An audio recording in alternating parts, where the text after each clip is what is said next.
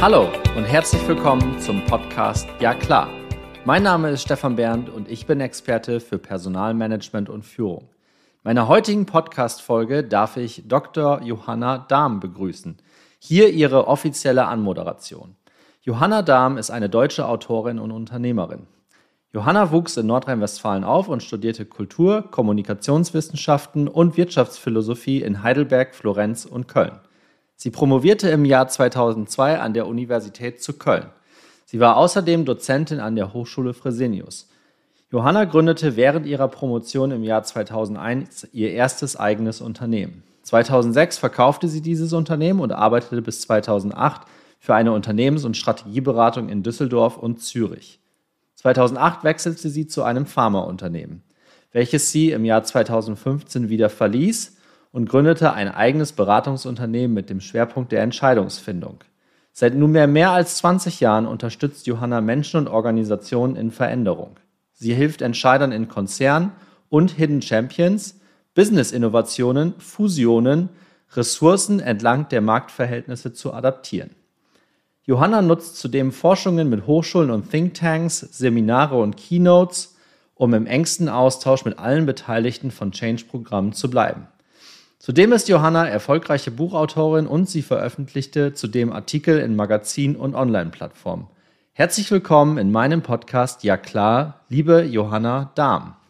Johanna, ich freue mich sehr, dass du heute bei mir im Podcast Ja klar mit dabei bist und es ist mir eine riesige Freude, dass wir beide heute miteinander sprechen können.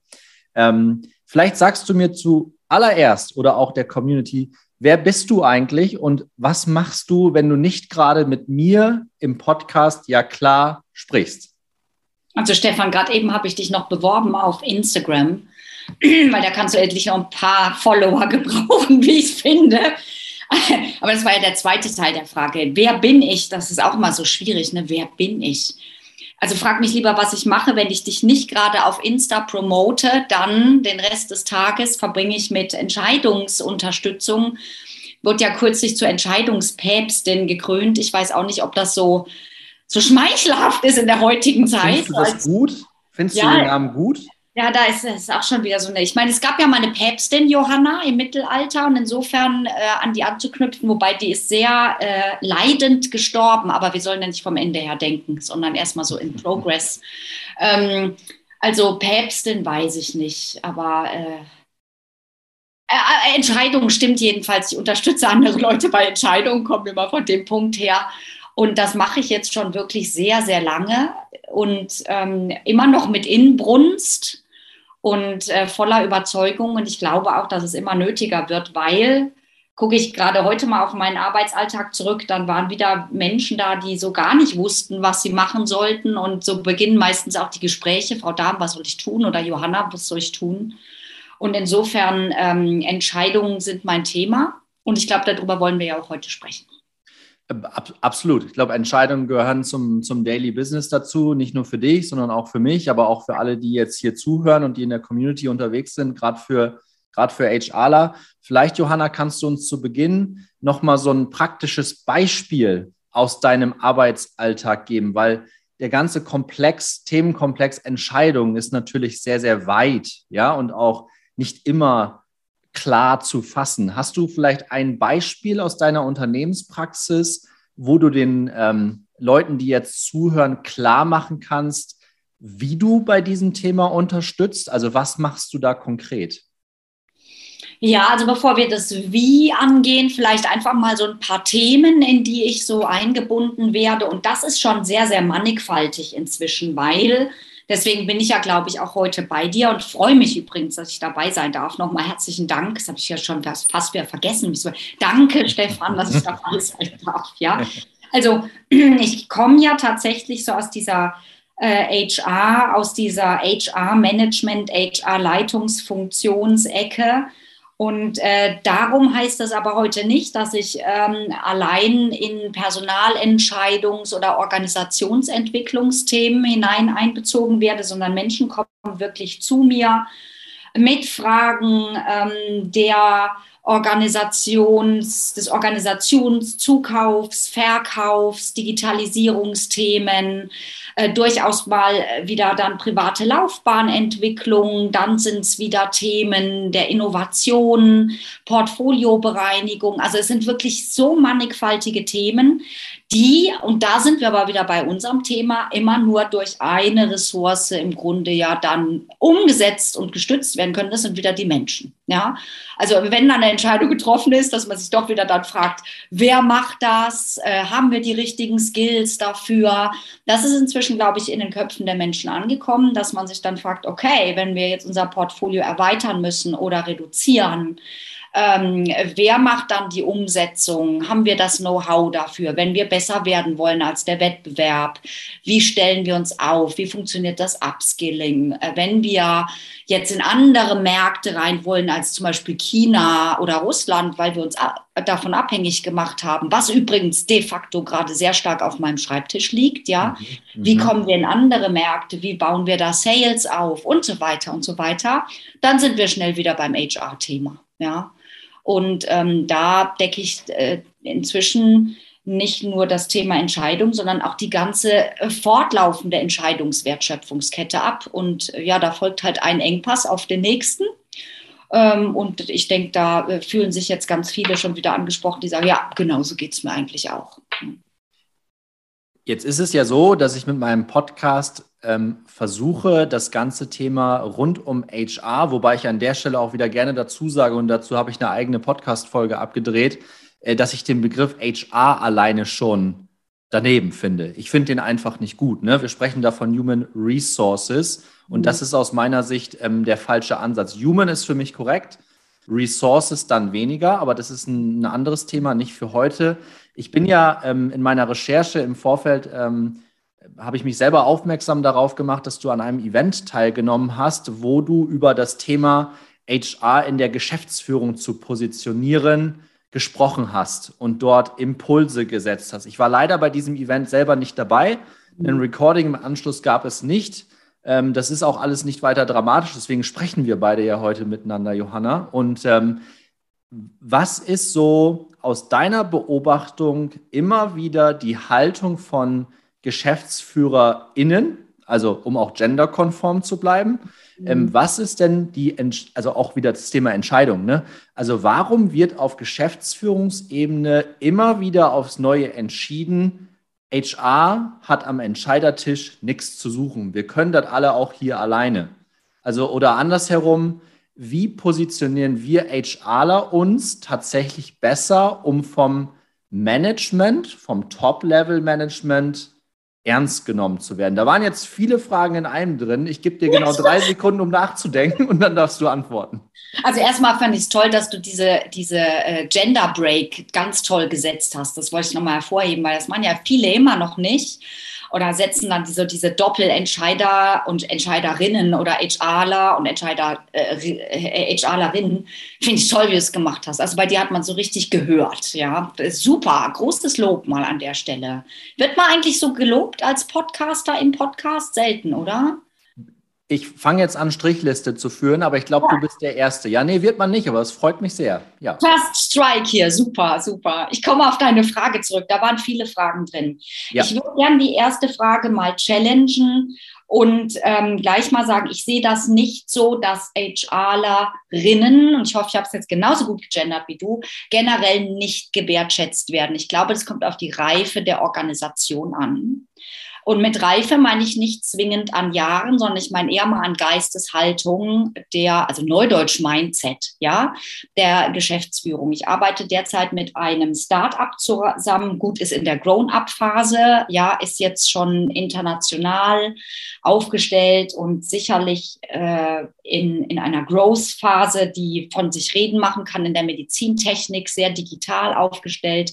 Alles junge Leute, maximal 35 Jahre alt da sitzt HR wirklich, wenn ich das so salopp formulieren darf, zur Rechten Gottes. Ja, mhm. da ist eher das Problem, dass HR dahingehend überfordert wird, dass die, das Aufgabenvolumen zu groß ist. Ja, also die, man schätzt die Kompetenz von HR so sehr in Kommunikation, Außenkommunikation, Recruiting, Organisationsentwicklung, Upskilling und so weiter, dass zu viel auf den Schultern von HR abgeladen wird. Und dadurch, dass der Geschäftsführer auch noch sehr introvertiert ist, auch noch die Motivation, äh, sowas wie Jahresauftaktveranstaltungen und so weiter, da wo man den Geschäftsführer eigentlich gerne vorne sehen würde, da man auch schon sagt, HR-Leitung bitte nach vorne, ihr macht das doch so gut. Ja, da ist die Wertschätzung ungeheuer groß, aber der Auf, also Bunch of, of Things, ja, Bunch of To-Dos ist einfach zu groß. Ja, dann gibt es Mittelständler, Hidden Champions, super etabliert, dritte, vierte Generation. Da haben wir natürlich sehr viele von, die machen das Bruttoinlandsprodukt in Deutschland natürlich stark aus. Ähm, und da würde ich sagen, hast du völlig recht, da haben wir gerade mal 14 Prozent deutsche Unternehmen, die überhaupt etwas haben, was ich äh, anständigerweise, angemessenerweise eine, eine Personalabteilung nennen würde.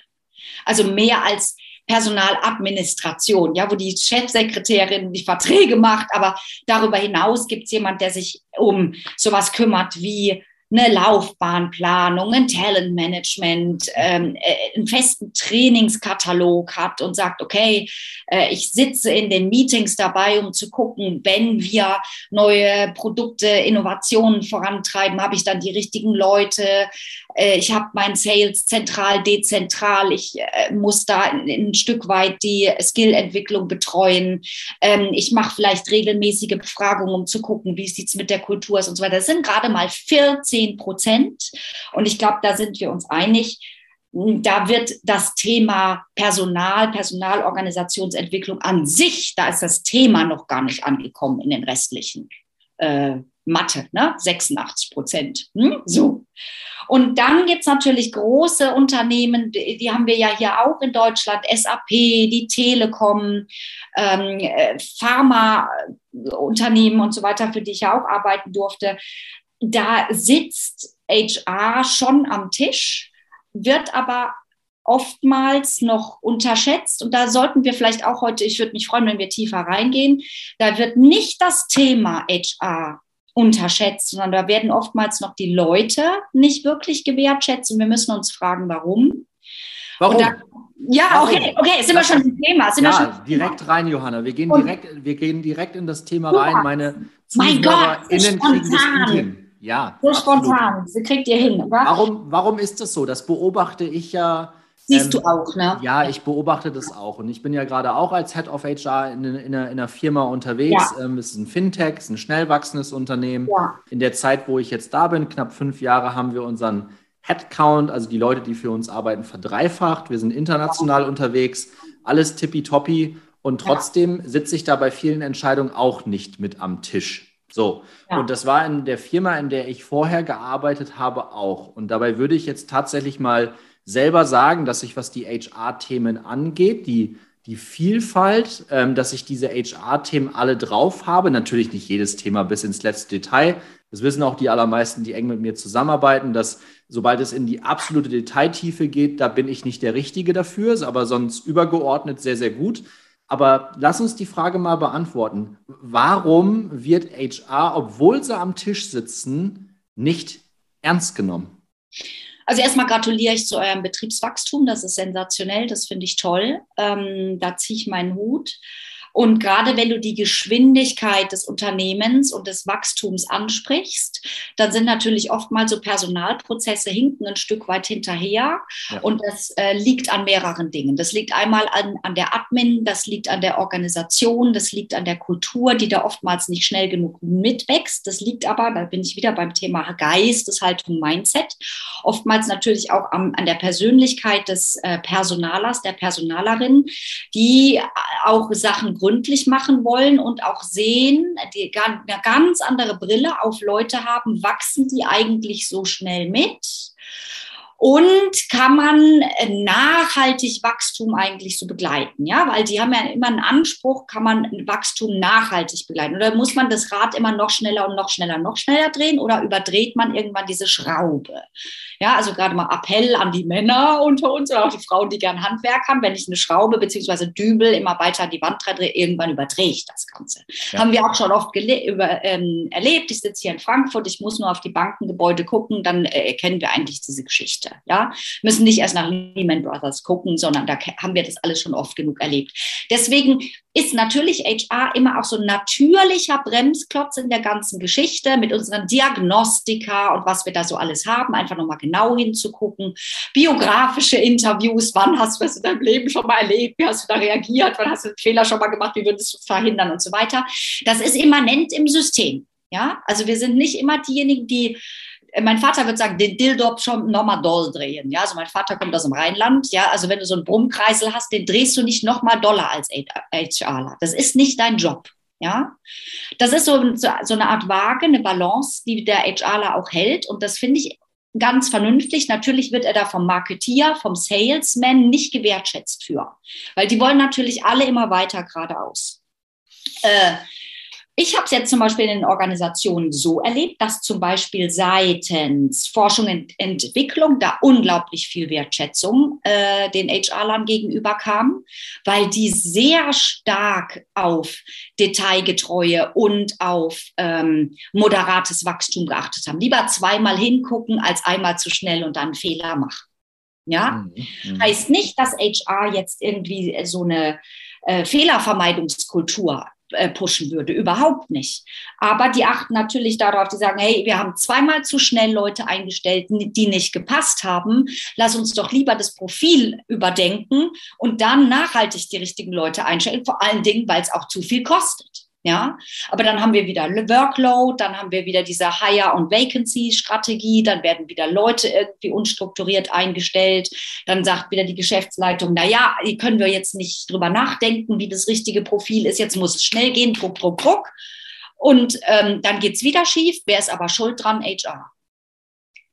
So, und da passen die Kulturen noch nicht zu, äh, richtig zusammen. Ich habe einmal ein sensationelles Training mitgemacht, das hieß, ähm, the well, also Growing HR Leaders. Und da haben wir den, ähm, den Top-Führungskräften in, ähm, in HR sehr viel Business-Wissen beigebracht. Also mhm. wirklich Marketing, Sales, äh, Research and Development und so weiter mit einem Ziel. The value is in the eye of the beholder. Um einfach die Sprache des Businesses den HR-People angedeihen zu lassen um diese, äh, wenn ich jetzt nur schnell sagen darf, bin schon was älter, ich vergesse dann immer meine Gedanken, ähm, um einfach ähm, diese, diese verschiedenen Kulturen einander zu, näher zu bringen, damit zwischen Business und HR nicht mehr so ein großer Unterschied in der Denkweise herrscht. Und das hat nachhaltig dazu beigetragen, dass die beiden mehr auf Eye-Level miteinander gesprochen haben. Jetzt bin ich still, stell deine Frage. Alles gut, alles gut. Nee, ich höre dir ja sehr aufmerksam zu und es macht auch total Laune, dir dazu zu hören. Ich habe ja. diese Beobachtung habe ich natürlich auch. Aus deiner Erfahrung, Johanna, ja. Johanna, sagst du, HR muss die Sprache der Geschäftsführung lernen, mehr und mehr? Oder gehst du auch auf die andere Seite und sagst, naja, liebe GeschäftsführerInnen, ähm, ihr müsst auch die Sprache der HRler lernen oder ist das ein einseitiger Prozess? Das ist sicher kein einseitiger Prozess. Bei den HRlerinnen habe ich es halt häufig erlebt, dass die gerne auch ihr Leid verstanden wissen wollen würden. Und da steige ich so ein bisschen aus. Also ich auch. Gut, danke dir. Also ein, ein, eine CEO ist nicht dafür da, bis, und das, das beziehe ich nicht nur auf HR, ja, sondern da ist nicht dafür da, alles Leid der gesamten Organisation bis ins Kleinste zu verstehen. Wie oft habe ich schon gehört, der oder die sollte mal einen Tag bei mir am Schreibtisch verbringen. Dann würde er sie verstehen, was ich hier durchmachen muss. Sorry, aber das ist nicht, ja, das ist nicht äh, die Aufgabe sondern Aufgabe ist es, das Business nach vorne zu bringen. Punkt. Und alle anderen müssen dazu beitragen, ja. Aber das ist nicht so ein geteiltes Leid, halbes Leid-Ding. Und äh, meines Erachtens ähm, sind unsere Kolleginnen da manchmal so ein bisschen nah am, an der Wehmut oder am Wehklagen, zu sagen, ah, die Großen, die müssten einmal uns verstehen. Aber du hast völlig recht, natürlich ist auch die Geschäftsleitung, sollte sich darum bemühen, mal zu verstehen, wenn zum Beispiel ein Assessment sagt, der Kandidat, die Kandidatin passt nicht, dass ähm, da die Empfehlung von einem Marketier auch einfach ein Stück weit mit Argwohn betrachtet werden sollte. Und nicht, weil die beiden Buddies sind, dass die Kandidatin, der Kandidat dann unbedingt geheiert werden sollte. Mhm. Ja, da sind die mhm. Instrumente dann einfach, einfach zu reliable, sind einfach zu verlässlich. Punkt.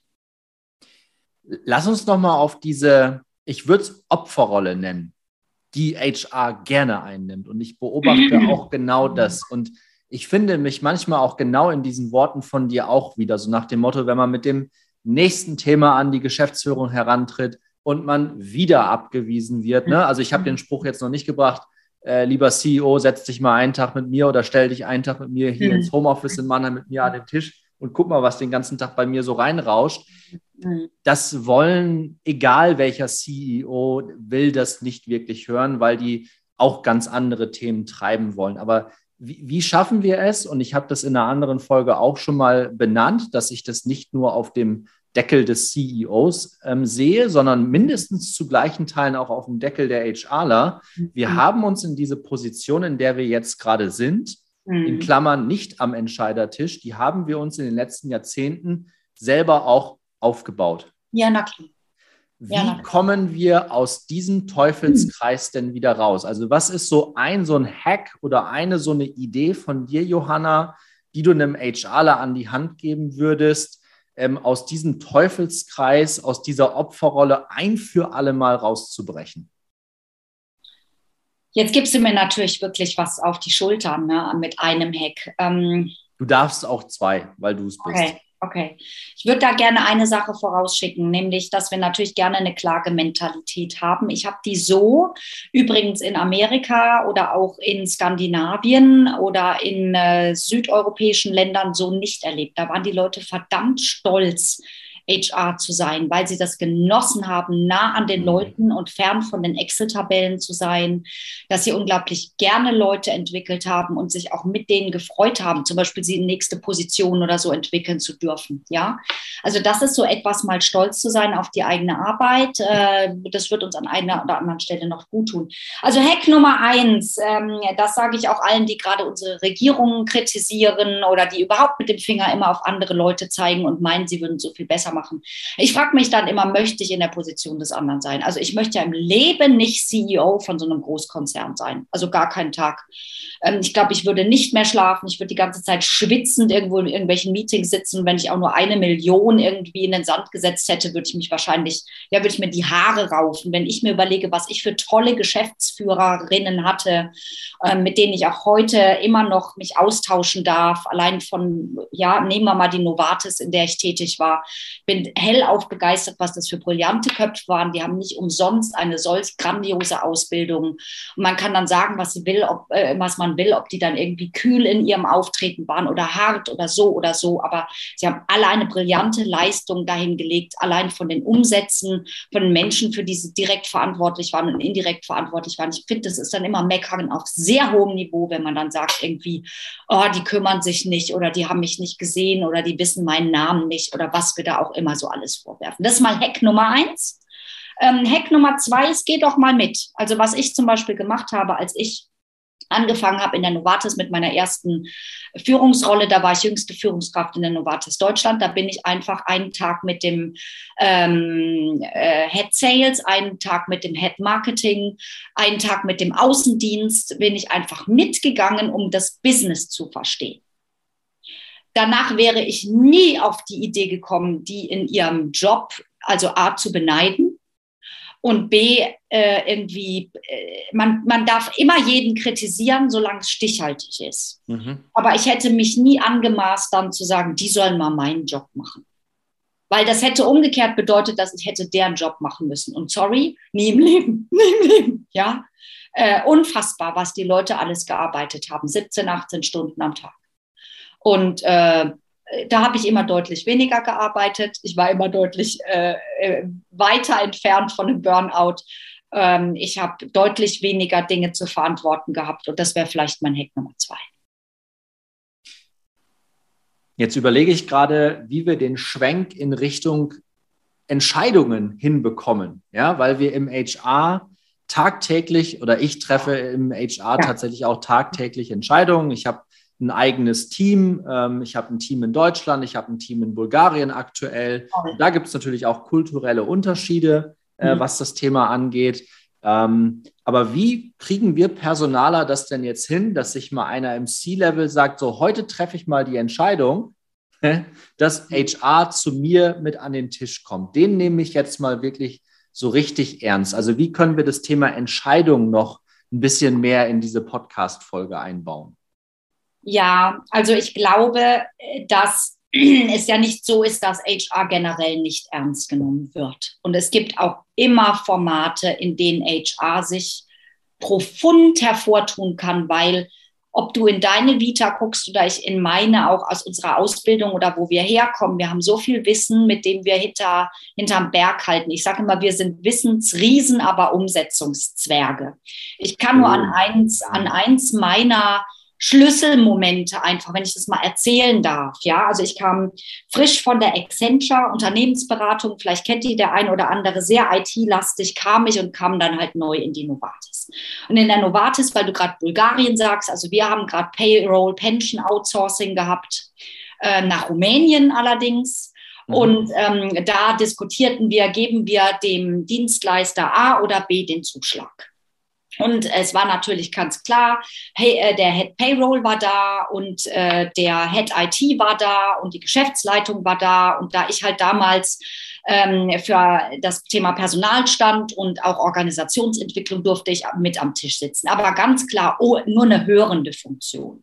Ja, eine hörende Funktion. Und äh, da waren dann die Excel-Tabellen mit Dienstleister A und B und die Kosten waren auf. Du kannst es, du kennst das, das ist dein täglich so, und ich habe mir das angeguckt, diese Zahlenkolonnen und die Dienstleister waren deutlich unterschiedlich im Preis. Und ich schaute und sah, dass der eine Dienstleister ganze zwei Manntage für das Testen der Schnittstelle eingeplant hatte und der äh, der Dienstleister B halt deutlich mehr. Und wir waren zu der Zeit 8500 Leute in Deutschland. Und äh, die waren also schon alle dabei, sich so unisono, das meiste halt auch Männer, auf den deutlich günstigeren einzuschwingen. Und dann äh, konnte ich nicht anders, aber Payroll Pension sollte outgesourced werden, wie man das halt immer so macht, über Weihnachten, Silvester. Und ich dachte, mein Bauchgefühl sagte mir, wenn das schief geht, dann stehen 8500 Leute da und haben keine Kohle auf dem Konto. Und ehe ich mich versah, mein Arm war schneller als ich, mein Kopf, ja, hob ich den Arm, alle schauten auf mich, ich war noch ganz neu in der Organisation und sagte, kann ich mal eine Frage stellen? Und du glaubst es nicht, aber es war wie im Raubtierkäfig, ja. Also die Männer auf die neue, 1,69 große, nicht mal 50 Kilo schwere, blonde, ja, nicht mal 35 Jahre alte Johanna und sagen, was ist denn? Also so deutlich angenervt. Ne? Und ich sagte, sind wir sicher, dass für 8500 Leute ein Testing einer Schnittstelle von zwei Tagen ausreicht? Wir bei Accenture haben dafür immer mindestens zwei Wochen einkalkuliert. Da war Ruhe. Dann habe ich nachgeschoben und habe gesagt, was passiert, was ist unser Plan B, wenn Worst-Case-Szenario eintritt und die Leute an Weihnachten, Silvester ihr Geld nicht auf dem Konto haben? Dann haben sich alle tief in die Augen geguckt und dann hat mein CEO damals gesagt, warum muss unsere neue Organisationsentwicklerin ausgerechnet Sie, Frau Dr. Johanna Dahm, diese Frage stellen? Damit war ich gesetzt in der Organisation. Ich glaube, ich verdanke es nur dieser einzigen Frage, dass man mir ab dem Zeitpunkt zugehört hat. Aber das, da höre ich eine ganz große Portion Mut auch heraus, oder? Ja, ja, ja. Ja, es ist Mut, es war aber auch Intuition und es war vor allen Dingen eins und ich glaube, das prägt mich, aber das haben wir alle HRlerinnen und HRler. Das ist Fürsorge für die Organisation. Weißt ja. du, ich habe ja nicht den Mut gehabt, einfach mal was zu sagen, sondern ich habe in dem Moment habe ich einfach das Horror-Szenario gesehen, what if, ja. Und in meinem Buch, die Entscheidungsmatrix, habe ich immer, mach dir das Worst-Case-Szenario klar, bevor du entscheidest. Und wenn das Worst-Case-Szenario einfach so ausfällt, dass du das nicht mit dir verantworten kannst, dann musst du handeln. Und ich glaube, das kennen wir alle. Ja, also wenn wir wieder die falsche Person einstellen, nur weil Buddy von, ja, äh, von Marketingleiter, wenn wir wieder auf Druck, weil zu viel Workload, irgendwelche Leute von der Straße heiern, die sehenden Auges nicht passen, wird's teuer. Ja, wenn wir wieder kein, weiß ich nicht, Employer Branding machen, nur weil wir irgendwie sagen, hat eh keinen Sinn.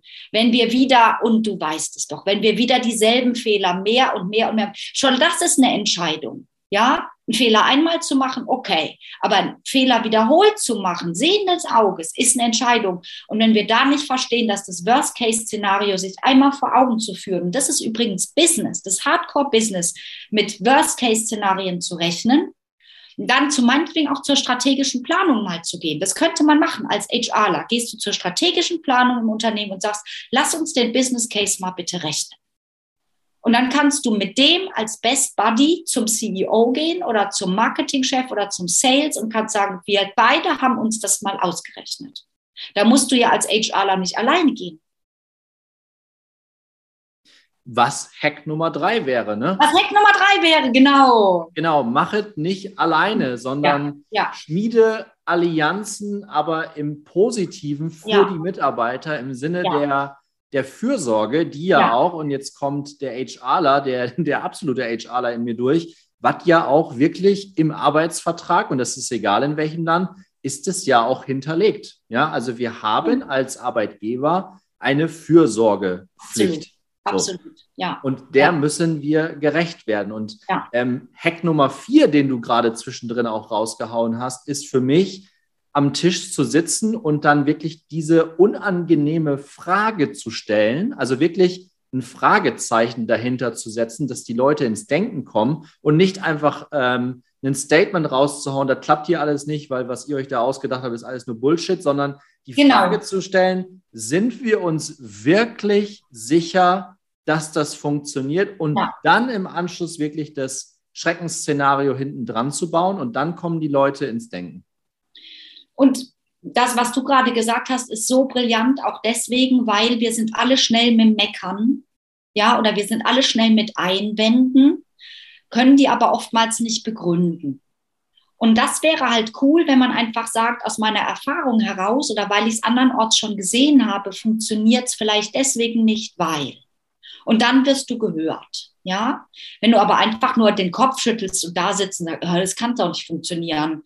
Frau Meier-Müller-Schulze, haben Sie was zu sagen? Nee, ich sag lieber nichts. Das funktioniert nicht. Aber wenn du deinen Einwand begründest aus einer Erfahrung, wirst du gehört. Ja, und das baut übrigens, und das ist das Wichtigste, glaube ich, auch für HR, das baut Vertrauen auf. Und egal mit welchen Personalern, aber auch von Seiten des Businessleuten, ich spreche, alle klagen über mangelndes Vertrauen. Mhm. Ja, und ähm, ich sage ja immer, Entscheidungen werden nur da getroffen, wo Vertrauen herrscht. Und Entscheidungen werden nur umgesetzt da und vor allen Dingen miteinander, wo Vertrauenskultur der Fall ist. Und daran krankt es ja überall, weil die Rechte nicht weiß, was die Linke tut und die Linke macht sowieso ohne die Rechte und so weiter. So, aber wie bauen wir Vertrauen auf? Und das ist doch das Allerwichtigste. Wir müssen miteinander reden, also dieses sage, was du machst und mache, was du sagst. Ja, dieses, dieses Thema Wertschätzung, das wird immer mehr auf Geld reduziert, aber das ist doch völliger Quatsch. Ja, also dass man jetzt wirklich auch mal transparent macht, wer braucht was, wer fragt nach welcher Unterstützung. Äh, wie du sagst auch, ja, man, man braucht einen Buddy, man braucht mal einen Mentor. Ich finde es auch wichtig, dass HR auch nicht nur Mentoren gibt, sondern auch Mentoren bekommt. Ja, ich hatte zum Beispiel einen Head Finance als Mentor, als ich in die Organisation bekommen bin.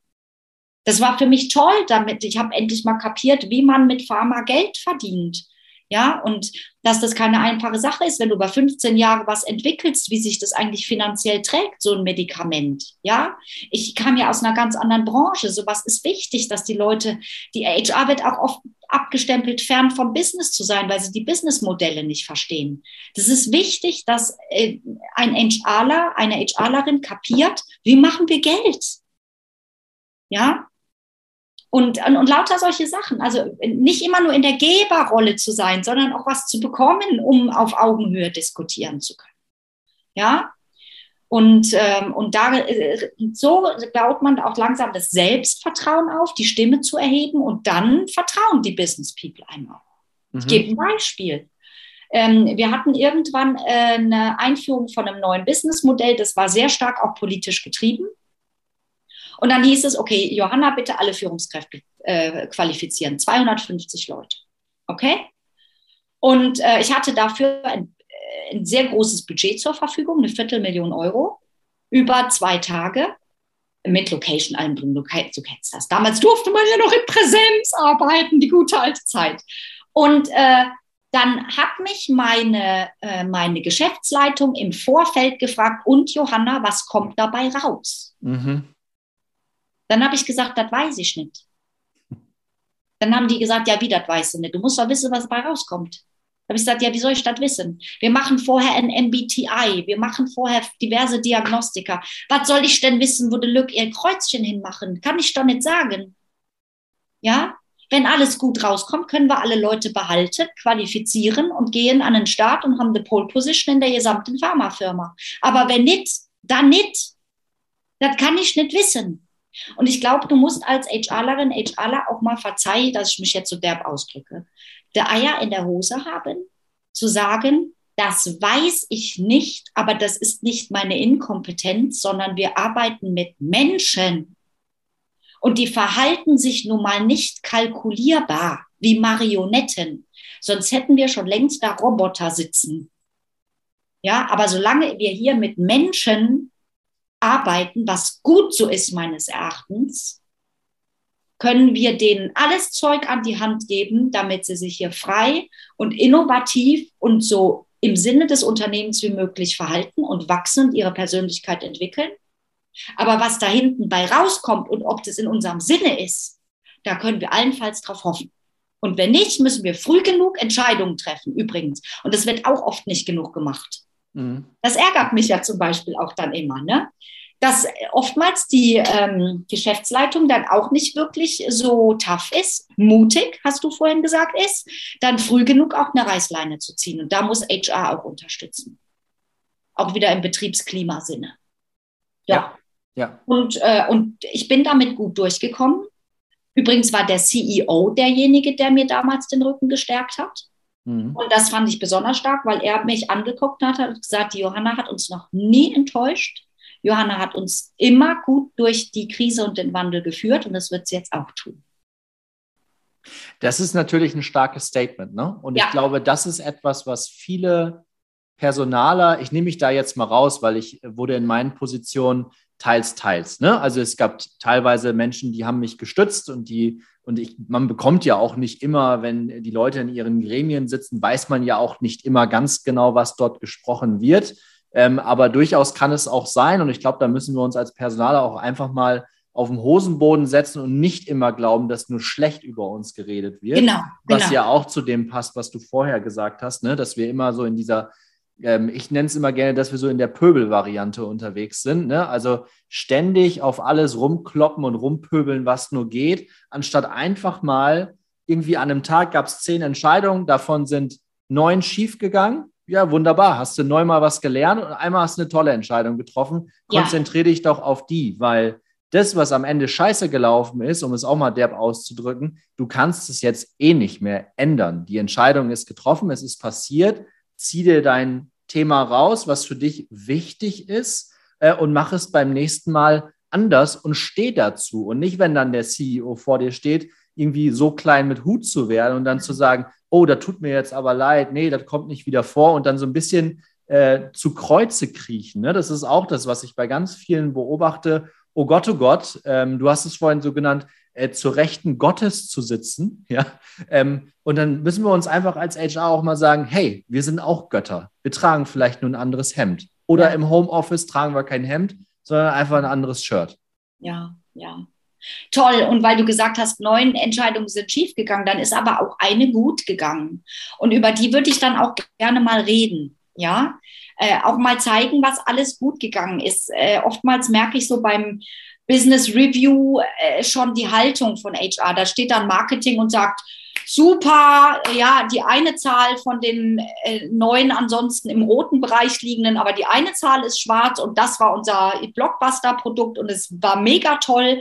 Und HR kommt hinterher und sagt, ja, es war kein so gutes Geschäftsjahr, ne? Wir hatten ja wieder eine hohe Fluktuation, da haben wir auch unser KPI nicht erreicht und da, da, da, da, da, da. Das ist eine ganz andere Haltung. Ja, da würde ich gerne auch mal mehr Stolz sehen. Da bin ich wieder bei dem, was ich vorhin gesagt habe. Ich würde da gerne mal eine andere Haltung sehen, Stolz auf das eigene Sein, auf das eigene Zutun, weil ich kenne sehr viele Businessleute, die unglaublich dankbar sind, ihre HR-Business-Partner an der Hand zu haben, die tolle Interviews führen, die ein Händchen haben für Kandidaten, die im Change, was haben wir denn jetzt alles an, ob wir jetzt Kurzarbeit hatten? Oder ob wir äh, Personalabbau hatten im schlimmsten Fall oder ob wir Leute in lange Urlaube schicken mussten oder, oder, oder. So tolle Händchen hatten, mit den Leuten in der Zwischenzeit Kontakt hielten, tolle Ideen hatten, wie man witzige Zoom-Konferenzen machen konnte oder neue Veranstaltungen und so weiter, Events organisiert haben. Also das haben sich doch die Business People nicht ausgedacht oder zumindest nicht alleine, sondern da waren äh, mega innovative HR-Ideen dabei und die sind dankbar. Sie sagen es vielleicht nicht immer, ja, weil die auch schon wieder im nächsten Review drin sind oder im nächsten Budget oder im nächsten was weiß ich. Ähm, wir verlangen da manchmal aber auch viel, weil das Schulterklopfen halt wegfällt. Apropos Schulterklopfen, ich hatte mal einen HR-Leiter, der hat mir nach einer geglückten Veranstaltung so stark auf die Schulter geklopft, der war zwei Meter vier, dass ich im Flur ja, einfach mal den Langen gemacht habe. Ja, da hat es mich mal geworfen. Sowas fehlt natürlich über Zoom auch. Ja, das ist klar. Aber wir kennen unsere Leute doch oft auch so gut, dass wir sagen, na ja, komm, der, der ist schon, der mag mich schon. Ja. Ich glaube, um auch kurz auf die Uhr zu blicken. Ich glaube, Johanna, wir merken beide, dass wir darüber wahrscheinlich noch bis, bis Sonntag früh um sieben ununterbrochen drüber sprechen könnten. Ja, müssen wir wahrscheinlich so ein paar Biobreaks einbauen. Ähm, unsere Partner legen uns ein paar Stullen hier hin und wir könnten noch stundenlang weiter quatschen. Schokoriegel bitte bei mir, Schokoriegel. Von mir aus auch ein Schokoriegel. Ich würde mir tatsächlich irgendwie eine Birne oder eine Banane holen oder so, oh, ja, weil schon zu viel Schoko heute durchge, durchgerauscht ist bei mir. Ähm, aber um, um das Thema am Ende nochmal wirklich klar zu machen. Ich glaube, ein Thema, was ich für mich jetzt hier rausgezogen habe, ist tatsächlich auch als HRler auf der einen Seite nicht immer die Memme zu spielen. Ja. Also wirklich einfach mal cool zu bleiben. Und das, was für mich wirklich hängen geblieben ist, Mensch, Personaler, Personalerinnen da draußen, seid einfach mal stolz mhm. auf das, was ihr insbesondere in den letzten zwei Jahren gestaltet habt ohne dass ihr dafür einen Auftrag bekommen habt, ohne dass dafür irgendwelche Budgets freigegeben wurden, weil keiner, ich vermute, 0% der Unternehmen haben irgendwo Corona-Pandemie ins Budget geschrieben. Das gab es nicht. Und trotzdem haben Personaler, wenn es die Abteilungen denn gab oder die Menschen, die dafür verantwortlich waren, Wege gefunden, dass die Menschen trotzdem miteinander arbeiten können. Und da können wir einfach mal einen Punkt setzen, und das finde ich super, dass wir sagen, darauf sind wir, und ich bin es persönlich übrigens auch, ich muss das auch mehr lernen, richtig stolz darauf zu sein, das gewuppt zu haben. Und zwar ohne, dass es irgendwie eine lange Anerkennungs-E-Mail gab, eine Celebrate Our Wins Message oder CEO kommt jetzt persönlich irgendwo angefahren und macht den Schulterklopfer hier. Das können wir auch selber machen. Das muss so ein Selbstreinigungsprozess bei uns im HR werden, dass wir sagen, das haben wir toll gemacht. Das hast du gut gemacht, Jung. Oder so. Was ein Schlusswort von dir, Johanna. Wunderbar. Also an der Stelle würde ich, würde ich einen Punkt machen. Äh, bitte die Community natürlich noch um Unterstützung und freue mich über jeden Kommentar, über jeden Like. Die Johanna wird eine Story auf Instagram setzen, habe ich im Vorfeld schon verstanden. Ich werde es natürlich auch machen. Und ich freue mich auch über jede Rezension. Ich freue mich über jeden Klick, jeden Download, äh, den ihr setzt und vergesst nicht eine Bewertung zu hinterlassen. Vielen Dank, das soll es für heute gewesen sein. Johanna, großes Dankeschön an dich und ähm, Danke auf dir. bald. Macht gut.